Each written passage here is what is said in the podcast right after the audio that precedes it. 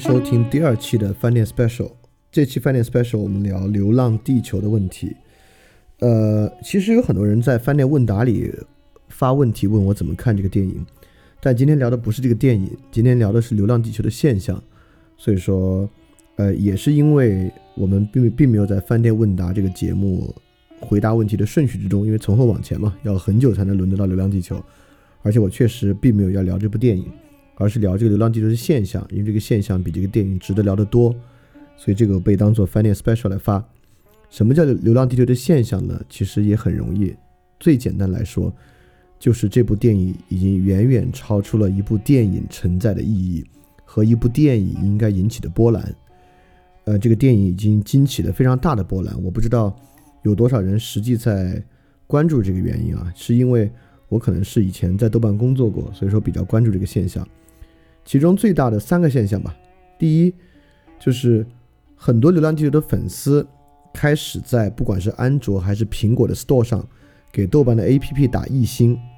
啊，当然原因很简单，是为了报复豆瓣竟然容忍很多其他人给《流浪地球》打一星，所以他们开始给这个 APP 打一星。在豆瓣上呢，曾经有很多电影、很多影迷对电影、书籍、音乐的评论感到过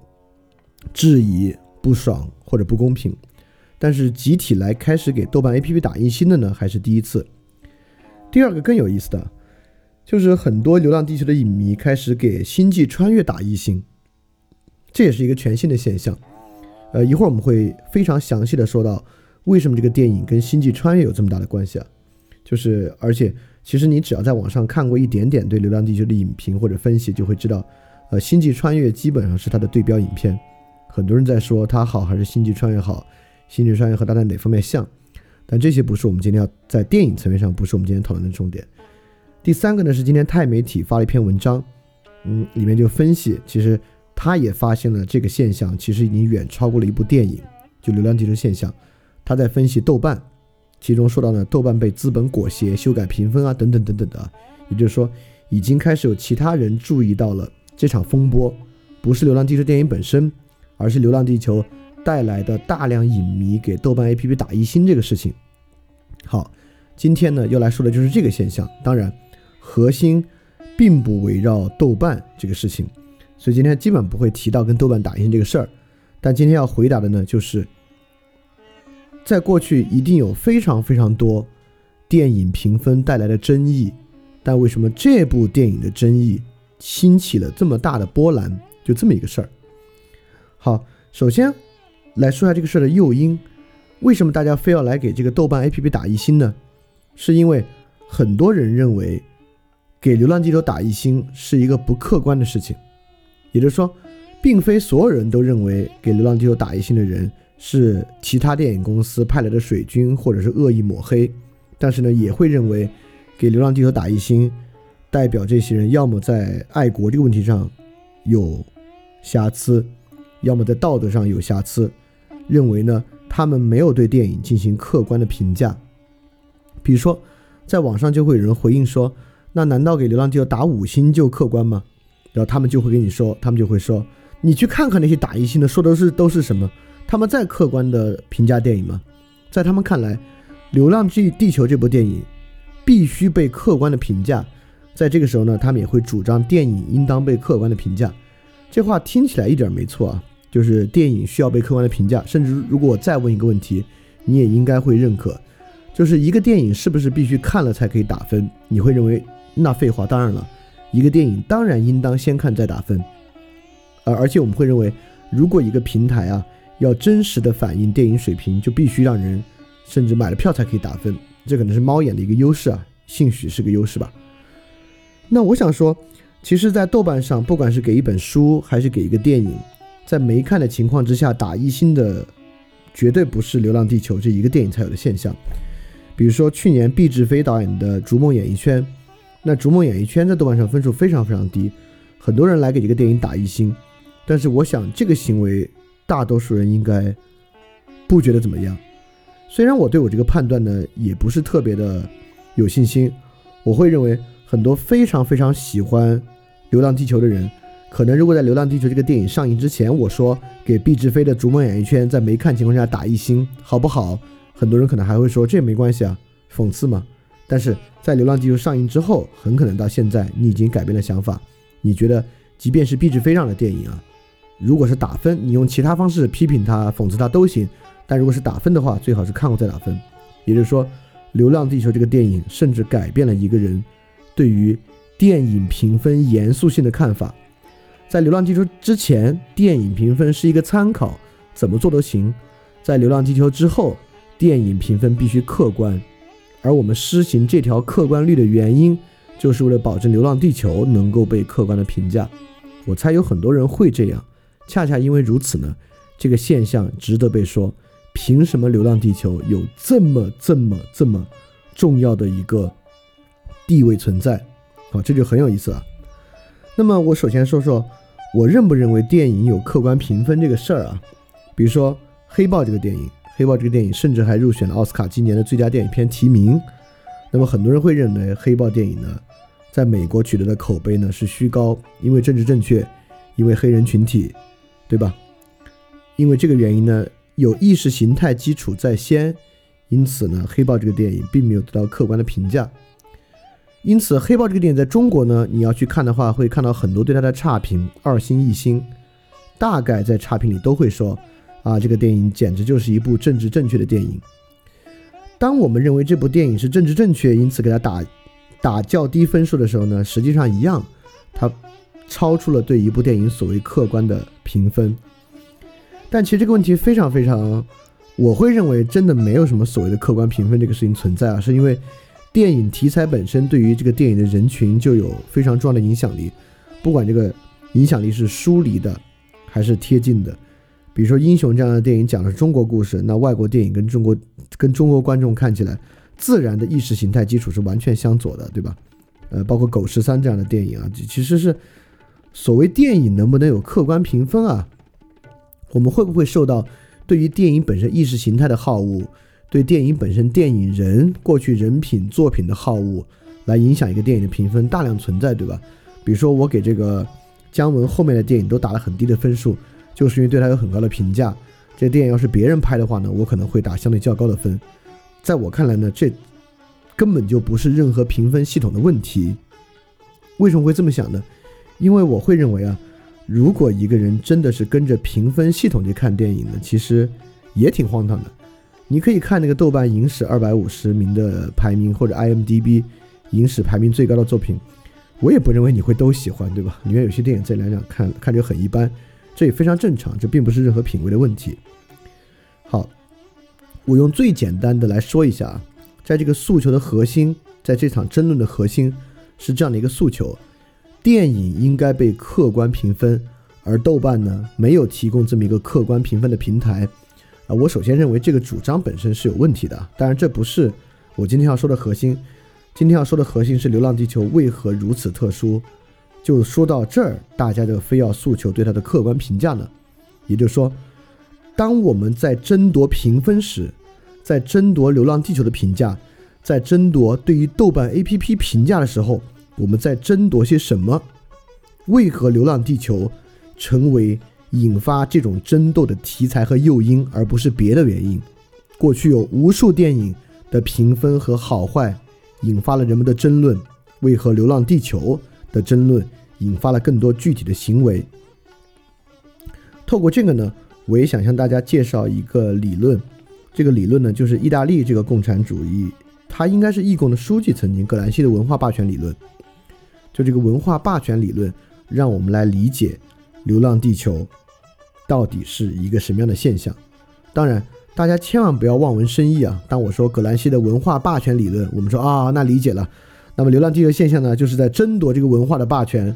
喜欢流浪地球和不喜欢流浪地球的人在争夺文化霸权，不是文化霸权呢，还完全不是这个意思。我首先简要的说一下什么叫这个文化霸权啊？呃，这个文化霸权这个词，霸权这个词啊，就是叫做。呃，我一直有点发不清楚这个词的重音在哪啊？是叫 hegemon 还是 hegemon 这个词？反正这个词最开始的古希腊词的词根意思呢是 leader、guide、commander 的意思，就是文化领导。这个文化领导是什么意思呢？这个词的出现是葛兰西为了解释一个现象，在马克思看来，资本主义必然会遭遇经济危机，这当然是真的啊。在马克思看来，资本主义遭遇经济危机的时候呢，就一定会引发工人暴动。但是十九世纪资本主义经历了巨大的危机，最后没有转化为工人暴动。二十世纪资本主义再次经历巨大危机，转化为世界大战，也没有转化为工人暴动。因此，在葛兰西看来，什么原因导致了十九世纪和二十世纪的资本主义危机，并没有转化成工人暴动？工人并没有在这里面成为一个主导的矛盾呢？是因为文化霸权，是因为有某种文化霸权的存在，导致文化霸权本身消解了资本主义的经济危机，是这么的一个意思。在这个意思之下，我们才可以来理解那句话。这句话我过去从不理解，就是确实过去我们经常说。一个国家发动战争是为了转移国内矛盾，其实这个话非常奇怪。我们都知道，在一个国家发动战争的时候呢，实际上会加剧国内的经济矛盾。比如在二战前夕，几个备战国家相继发动对外战争，并且使国内进入到一种呃国家资本主义的状态，包括德国、日本、美国参战之后，其实都是这么一个状态。德国和日本是最好的例子。德国当时发动第二次世界大战就有经济危机的影响，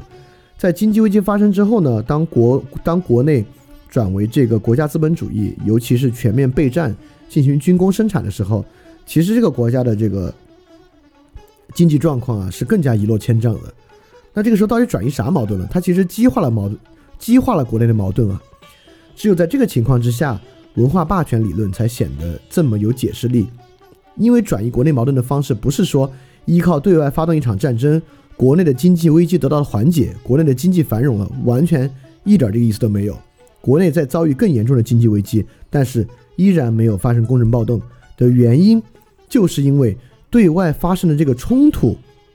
产生了某种对内的文化霸权。这个东西呢，是导致人们没有去反抗的原因。所以说，今天当我们在说《流浪地球》这个争斗，争斗当然就有双方。一方认为《流浪地球》非常好，另外一方认为《流浪地球》不好。在文化霸权的概念之下，并不是双方在争夺谁拥有这个文化霸权，不是，而是争论的双方各自相信一套文化霸权，他们俩啊在争这个文化霸权的主导权。所以今天我们真正要回答这个问题的逻辑就是这样的。为何《流浪地球》成为这种巨大的互联网争斗的题材和诱因？背后的根本因素呢？是文化霸权，不是一个文化霸权，是两个文化霸权，就是一定要《流浪地球》好和一定不能接受《流浪地球》好的人，背后呢，都各自有一套文化霸权，他们在争夺这套文化霸权的主导权。但这个话本身是非常讽刺的。文化霸权恰恰是被统治阶级被灌输的一套意识形态，也就是说，文化霸权是施加给被统治阶级身上的枷锁。但是今天我们社会的现象呢，却是两套人在争夺谁的枷锁更正当，这个社会应该接受谁的枷锁这么一个东西啊，所以本身是挺讽刺的。当然，我知道话说到这里啊，呃，人容易产生两个感觉：第一，你真的觉得《流浪地球》特别好。你当然会否否定我的这个话，你会说不，我特别喜欢《流浪地球》，我也坚信《流浪地球》必须获得公平的对待，但跟你说这个文化霸权关文化霸权没有关系，你根本就是在把《流浪地球》这个争论引向跟它没有关系的方面。我是本着特别客观的、特别理性的、特别正当的态度去捍卫《流浪地球》的。当然，当然，我完全没有想去否定这个意思啊，就是你当然可以。以你自己想象的方式，极其正当的在捍卫这个《流浪地球》，这个没关系。而且有一种，呃，还有另外一种可能的，就是你可能之前特别想捍卫《流浪地球》，就听我说了，这背后是文化霸权的，你就那我就不想捍卫《流浪地球》了。也千万别啊，因为这个文化霸权其本身不是一个特别简单的二元论的，谁要统治谁要奴役的这么一个东西啊。它在社会之中呢，自有自己的一套 dynamic，有它的一套动力。今天呢，就是大概介绍介绍这个。首先，文化霸权是个什么东西呢？文化霸权是这么一个玩意儿，大概文化霸权这套意识形态都是针对某种不利的处境产生的。就像最初葛兰西想解释的问题，就是在资本主义发生经济危机的时候，工人为何还没有暴动？也就是说，文化霸权提供给了工人一个解释：为何现在这个处境是自然而不可避免的？大家一定要想象，在我们今天相信的意识形态之中，有多少是在解释这个问题？我们今天所遭遇的不好的处境。是自然而不可避免的，你换谁来，他都解决不了这个问题。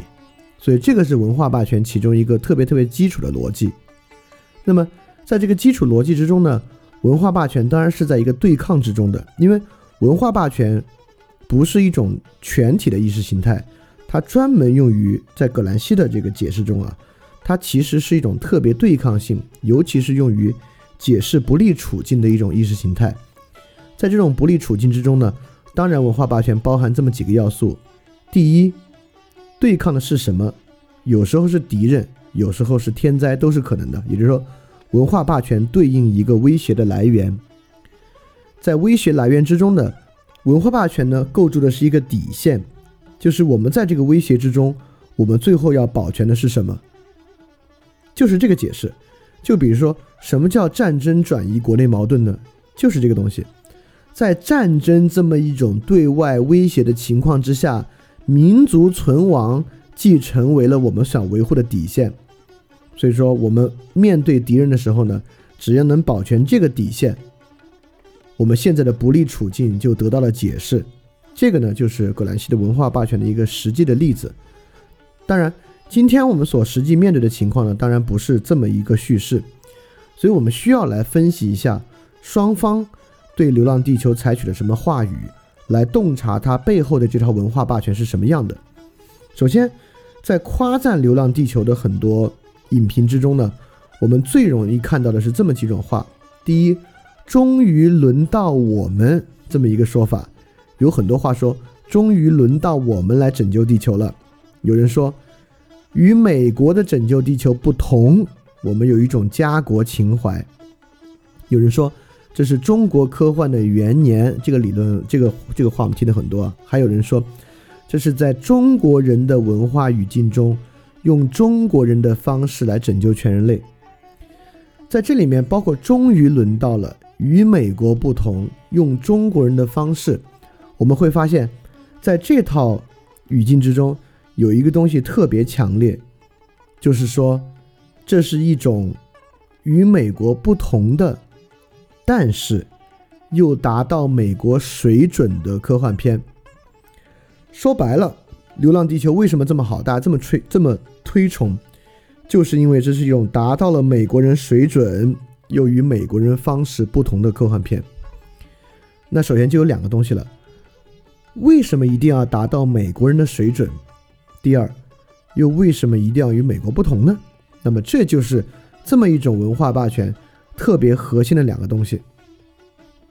好，我们先来说反方向啊。有很多人也不喜欢《流浪地球》，他们一般所说的是什么呢？他们说这个电影里面有很多极其糟糕的煽情。他们说这个电影之中的表演呢是很尴尬的。他们说这个电影呢展现了某种集体主义的价值观。因此呢，这个背后呢又是一套文化霸权。很多人会，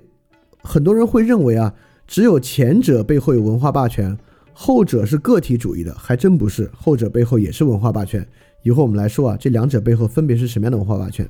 所以说，在这种对《流浪地球》的探讨之上呢，正反双方支持《流浪地球》和不支持《流浪地球》的观点是不可能真正交锋的，因为在《流浪地球》这个电影之上。这个电影如此的激发大家的对文化霸权的捍卫，根本就不是一场对于电影的讨论，这压根儿就是两种不同文化霸权争夺社会主导权的一个纷争。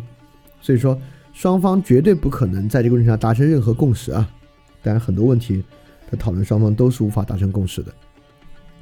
那我们来分析分析这两种文化霸权是什么样的啊。在第一种文化霸权之中。《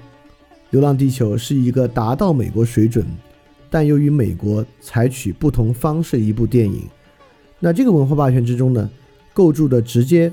敌人是美国，在这场对话之中的底线是以中国的方式获胜，不要成为另一个美国的方式获胜。这个东西内含了一个矛盾啊，我们之后有机会再讲。就是我们最近逐渐在提出一个观念，在上个问答中也提出了，就是中国今时今日对于世界的理解和很多基础理解来源于日本，日本这个想象来源于明治维新，明治维新日本的想法呢，基本是成为另一个美国，所以中国现在的基本想法呢是成为另一个美国，但成为另一个美国之中呢，我们又与美国针锋相对，美国又成为最大的敌人，所以我们无法。从逻辑上成为另一个美国，因此我们只能以中国的方式成为另一个美国，这成为了我们的底线和对于外来对抗的基本想象。一种基本想象呢，就是我们生活在一个必须战胜美国与成为另一个美国的世界之中。为了实现这个，我们的底线呢，就是必须要以中国的集体尊严和集体特殊性。作为生发的途径，所以我们极其强调要以中国的方式成为另一个美国。那么，《流浪地球》对《流浪地球》这部电影的评价，恰恰就是对这种文化霸权本身极其强烈的评价。就大家仔细想一想，我们是不是要成为另一个美国？我们是不是要以我们的方式成为另一个美国？这是不是我们意识形态之中一个极其极其底层的东西啊？OK，这个呢，就是其中的一种文化霸权。那反方向不喜欢《流浪地球》的人呢？其实本身也采取一种文化霸权，在这种文化霸权之中呢，这个对象啊，就是外来的威胁呢，实际上是集体。外来的威胁是对于个体自由的威胁，而其中的底线呢，就是对个体自由的捍卫。也就是说，我不要成为任何你想让我成为的另一个人。这听起来不像是文化霸权，对吧？这听起来还还还还挺像是一个挺正当的一个意识形态啊！不是不是，这种这种个人主义的叙事啊，这种自由主义的叙事，实际上也是一种可以处理不利方式的东西。也就是说呢，为了实现这个目标啊，你是可以承担经济危机的，你是可以承担很多不利的事实的。很多西欧国家要度过经济危机，就是靠这个，就是我们不管怎么说，我们现在经济再差，我们保证了基本的自由。对，都都是这样的，所以这个其实本身也是一种文化霸权。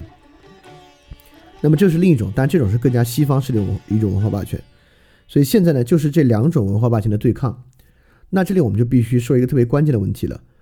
为何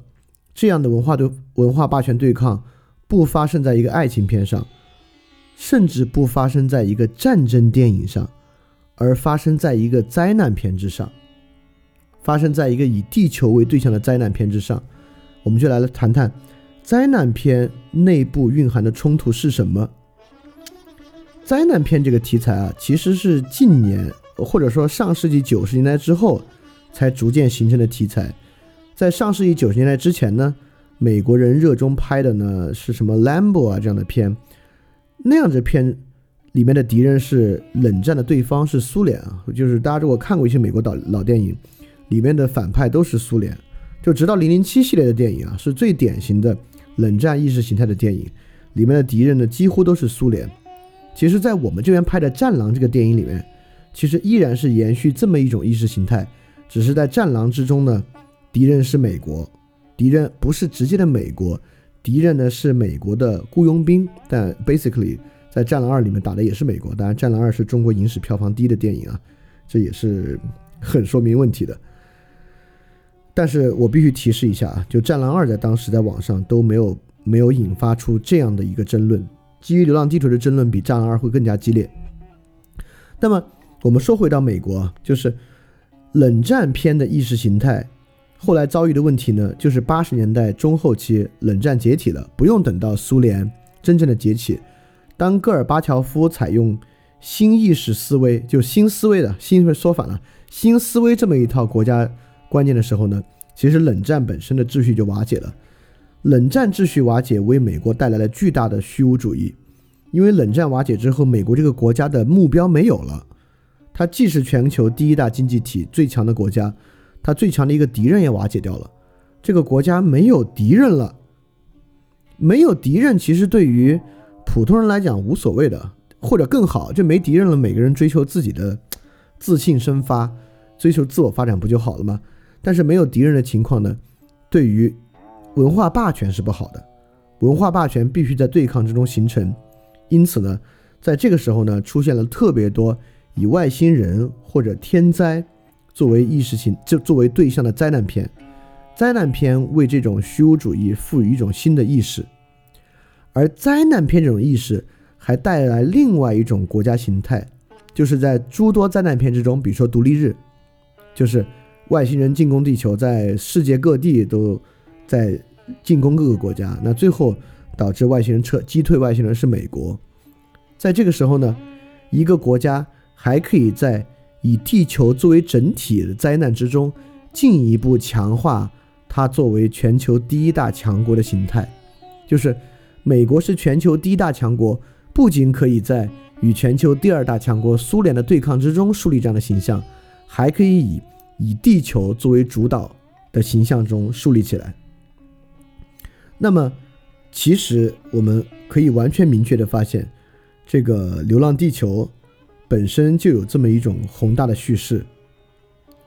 这个宏大叙事呢，与美国还有两个特别巨大的不同。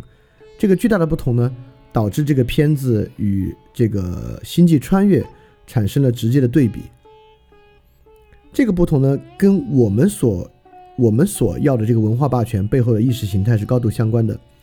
第一，在我们这里啊，是一种唯物宇宙观。比如说，很多中国人这次我们在说这个《星际穿越》不好的时候，都会说。星际穿越最后竟然以爱作为了拯救的一个线索，作为了拯救的一个东西，太幼稚了，太儿戏了，太不硬科幻了。在我们所要的这个意识形态之中呢，宇宙跟美国的灾难片一样，同样是一个外来的巨大威胁，且这个巨大威胁呢，是一种唯物史观的，这个巨大威胁不会对人的情绪做反应。只会对人的行为做反应，因此呢，这是什么意思呢？这种外来的巨大威胁，不是一种价值观的威胁，而是一种有虚无主义的纯粹功利的威胁。这种外来的东西啊，绝对不可能通过某种价值观、某种情绪、某种人的精神状态得到改变。这是这次所谓中国人的文化语境跟美国人不同的一种东西。就美国这个文化，当然是受到了这个清教徒基督教思想的影响啊。就是在他们的宇宙观之中，包括你能看到更邪门的，就是那个电影的名字我还真有点忘了，我想想啊，啊，第三类接触，呃，哎，也很也也很巧合，第三类接触的男主角就是《星际穿越》的主角马修麦康纳。第三次接触，最后真正触发的呢，还是父女之爱，就是。在美国这个价值观之中，整个宇宙，即使在社会主义价值观中啊，这个整个宇宙呢是温情脉脉的，整个宇宙呢是在小型家庭秩序，尤其是父女这个父子秩序之中，尤其你看这两个电影都是父女秩序，在父女这么一种情感秩序之中得到链接和升华的，但在中国这边呢，就是整个宇宙呈现出一种巨大的虚无主义。在整个宇宙之中啊，个体情绪和个体精神看起来呢是没有什么价值的。当然，你也说，在《流浪地球》之中呢，似乎这个父子情啊是最后拯救的关键。但其实我们你看过电影，你也知道啊，父子情在这个拯救之中是隐隐绰绰的，看起来还是要拯救全人类。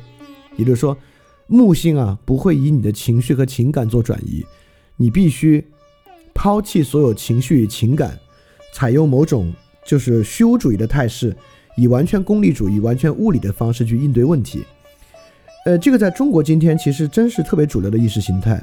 这个意识形态呢，尤其在知乎这样的网站啊，就是被呈现为一种理性、客观、中立的基础价值观和对于呃过去的宗教道德价值啊和人的情绪的一种全盘否定。这个呢，构成了我们这边很特色的这种灾难片的文化。而这个灾难片文化呢，在网上恰恰被看作是《流浪地球》这部电影特别好的一方面。也就是说，如果与美国不同，中国以一种与完全美国不同的形式来呈现一种拯救。很多人在网上将其总结为家国情怀，我认为这个电影呢还很有，几乎有很淡很淡的家国情怀的特征，非常非常少。因为呢，在这里面已经完全不是以国家为边界的了，这个完全是以什么地球联合政府为边界的，而且家的概念在里面虽然一直在提这个父子情啊，但其实呢也并不是特别特别的关键，就对于拯救来讲并不关键。它跟美国的灾难片最大的不同呢，就美国灾难片都。琢磨塑造某种家庭亲情，这个家庭亲情在里面，呃，不仅是一个要素，而且是最后达成拯救的关键。但在中国的灾难片之中呢，这个家庭亲情不是达成拯拯救的要素，整个宇宙呢也并不回应这样的家庭亲情，宇宙呢是一个冷冰冰的，一个特别虚无主义的宇宙。啊，这个是我们现在这个成因我就不说了，这个在文化霸权之中成因我先不说，呃，我或者今天也没有足够的篇幅说。我先把这个引出来，OK。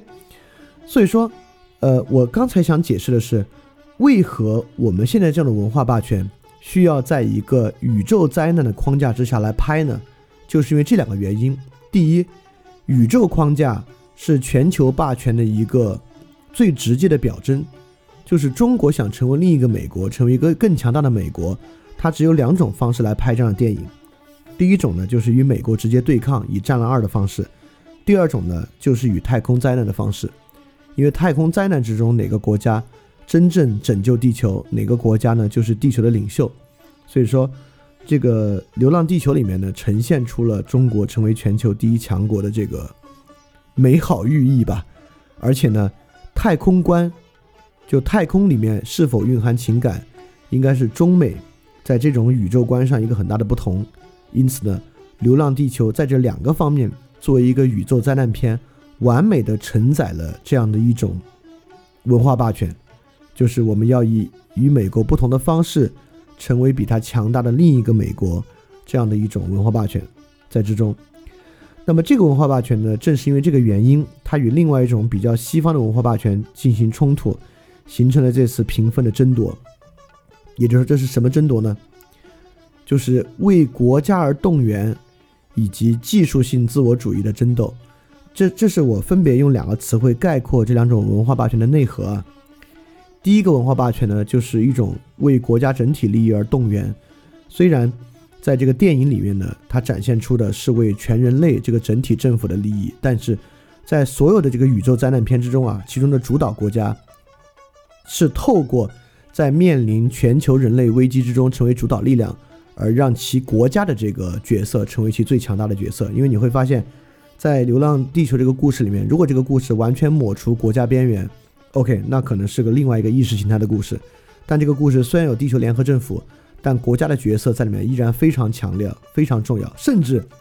如果你看过这个电影，你会知道，国别差异在这部电影之中非常的强烈。在那个国际空间站上啊，来自不同的国家。国家的身份认同非常强烈，在后面地球遍地的各个国家的救援队之中，由他们的语言、臂章，包括他们跑到你面前的第一句话就是“我来自日本的什么什么”。其实国家在这里面是个特别特别核心的要素。你可别看里面有什么联合政府啊，其实这个电影里面国家与国家之间差异是一直强调的。所以说，这种文化霸权呢，就是一种为国家而动员的。这么一种霸权，这种动员主义在里面也极其强烈啊。第二种呢，就是反向的，不喜欢《流浪地球》的人，这帮人可并不是就从文化霸权中 get free 了，这是另外一种文化霸权，就是技术性自我主义。也就是说，什么样的国家就不会崩溃呢？一种能够让个体维持冷静的思辨的，与整体情感做接做切割。以保持一种消极自我的东西呢就行。它即使有些经济危机呢，只要你保全这个价值呢，我觉得也 OK。这其实也是另外一种文化的霸权。在这种文化霸权情况之下呢，会把经济危机和经济衰退当做维护这种个体自由的代价。嗯，这个在历史上其实也屡见不鲜。所以说，很多人在说啊，我们为什么要维护《流浪地球》？甚至任何一部电影，就是我们不要让意识形态。来影响电影审美，但我会觉得这种想法是特别幼稚的，就是没有电影审美背后是没有意识形态偏好做基础的，可能有一些特别奇怪的电影会没有啊，但绝大多数电影背后都有极其强烈的意识形态作为基础，而当下社会的意识形态，其中有很多部分呢，其实就是展现为文化霸权的，就是葛兰西的这个文化霸权批判之中的这个文化霸权。所以说，我们也要意识到，流浪地球现象恰恰呢，就是因为这种太空灾难的独特题材。成为了文化霸权运行的完美框架，因此附着在这部电影之上的情感才如此强烈，强烈到需要为这部电影发生所谓的“流浪地球”现象，成为给《星际穿越》打一星，给豆瓣 APP 打一星这样的反制措施，和在网上，呃，几乎已经开始出现一种轻度的网络暴力啊，这么一种形态。所以说，说到这里呢。对这个问题，我确实还没有什么建议，或者我的建议是说，大家要放下意识形态看电影，不能。但是，大家要不要放下由文化霸权对自己的影响来审视一部电影呢？呃，我会认为，我现在不想说这个话的原因是，这话说也无疑，无完全，我不认为你会因为这一两句话，人们就能够意识到笼罩在自己身上的文化霸权的痕迹啊。在葛兰西与后葛兰西学派的这个。论述中，“文化霸权”这个词，其实，在最近谈的比较少了。在上世纪八十年代，因为媒体的革新，尤其是上世纪八十年代，人们已经看到了互联网作为一种新型媒介发生的可能性。文化霸权其实被提的非常非常多。上世纪八十年代有非常非常多对文化霸权的讨讨论，但是进入之后呢，这个讨论少了。讨论少的原因啊，在我看来，恰恰是文这个文化霸权可能还搞成了。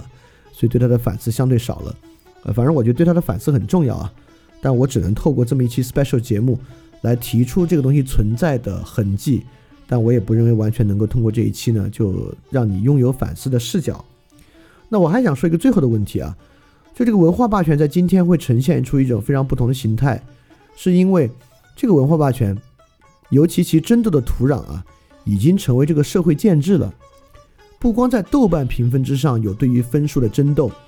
在 IMDB 的分数之上，当时是蝙蝠侠、黑暗骑士和教父的粉丝，针对蝙蝠侠、黑暗骑士是否能够超越教父成为影史打分第二的电影，也爆发了极大的冲突，大家互相去给另外的电影打低分。事实上，蝙蝠侠、黑暗骑士和教父其实也是一种美国传统的保守主义价值观。和蝙蝠侠、黑暗骑士之中代表的美国多元主义价值观冲突的一个，这两种文化霸权，其实美国的这种清教徒保守主义和现在这种所谓的自由主义多元文化，也是两种文化霸权，是这两种文化霸权发生冲突的一个结果。所以说，透过给电影这种艺术形式打分，来争夺文化霸权的主导权呢，其实不光是我们这边的现象，而这个东西呢，确实也是。文化建制化的一个成果，也就是说，文化变成奖项，也就是说，围绕黑豹的也是另外可能另外一种文化霸权的争斗吧。就是这种文化东西啊，过去文化其实跟制度的区别就是它是非制度化的，它不是制度的东西。但今天文化本身呢，也取得了一种制度形式，分数、排行榜、奖项、各种 KPI，甚至票房，对吧？所以今天呢。文化霸权本身也沾染一种制度化争斗的痕迹，去争夺一个分数高低，争夺一个奖项的归属权。这个本身呢，又为这个问题引入了另外一个特别复杂的东西。我们知道，一旦进入制度呢，就有目的，就有合理性，就韦伯的那一套东西呢，就又上来了。我们人类啊，为了制度，为了合理性，就采用集集体组织、官僚形态一套技术去完善这个东西。所以说。文化霸权本身呢，还掺入了这种技术、社会建制、制度性的东西，这让这个整体局面啊变得更加的恶化。也就是说，在文化霸权的争夺，甚至一个个体想摆脱文化霸权的过程之中，让摆脱的难度进一步加大。因为制度性本身对任何东西啊都会有极其强化的效果。因此，《流浪地球》这个争论。如果发生在前互联网时代，大家在报纸上写写文章，互相抨击，还则罢了。到今天呢，双方呢就会采用技术性手段互相攻伐。当然，这个是这种手段，在这个饭圈两个偶像的粉丝之间其实也非常非常多啊。我们都知道这种东西对于这种矛盾和冲突本身呢，只会起到更加强化的效果。所以说，文化霸权争斗在今天加入社会建制要素之后呢，就成为了一个更加严峻的事态。所以说，这个如果每个人还认为啊，就是我们一直在说的个体自信化的生发，所谓活出个人潜能，活出个人的主体性。如果还真是个特别特别重要的事情啊，有这个东这个事情的重要还不光在于你能不能获得卓越，甚至你能不能避免神经症等等，都与它有这么核心的关系。那其中如何能够摆脱文化霸权对我们的影响呢？其实真的是一个特别特别重要的事情。当然，在今天说到文化霸权影响这个事儿呢，还会让这个事儿真的还有一点点敏感呢，对吧？所以说我也没法继续往下说的更明白。我觉得这期的尺度已经。稍微有一点点大了，而且在今天这么一种制度化情况之下呢，你知道啊，因为我这个东西在戳穿文化霸权，而文化霸权本身的力量之所以强大，它在某种不利的处境之下能够给不利处境一个解释，就代表它在维护某些人的正当性。当你想戳破文化霸权的时候呢，其实也是对它正当性的戳破。而我这个行为呢，也是在制度之中的，它完全可以通过举报的方式来，对吧？来来来消除这样的东西，就像你可以去 App Store 给豆瓣打一分一样。所以说，如果再多说呢，还可能会受到制度性的这个反制，也会非常麻烦。这就是我刚才举的，为什么今天来思考和破除文化霸权变得尤其困难，你的一个非常非常实际的例子。所以说呢，今天大概呢就是讲这个《流浪地球》现象。这个现象呢，并不评价这部电影本身的好坏，而在于这部电影为什么竟然可以激起。之后如此多的行为，远远超出这部电影好坏本身的一些行为。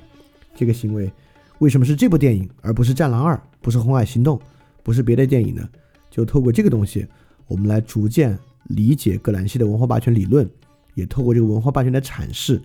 来看到文化霸权是如何起作用的。在我们这个社会上，可能有几种不同的文化霸权，它背后的来源是什么？因此，让大家呢能能对这个东西呢有第一个初步的认识。OK，那今天就说到这里啊。我们的这个饭店，呃，special 第二期讲这个《流浪地球》现象与葛兰西的文化霸权。好，希望能够对你有一些启发。如果你真的特别喜欢《流浪地球》，也希望这期节目没有冒犯到你啊。我没有一点点这个意思。OK，我我给这个电影打了三星的，我觉得这是一个在技术上特别成熟，在服化道这三个层面上，将中国电影带向一个新水平的一部电影。虽然它故事稀烂。但服化道确实是，还是值得肯定的啊。那今天节目到这里，大家记得敢于去相信。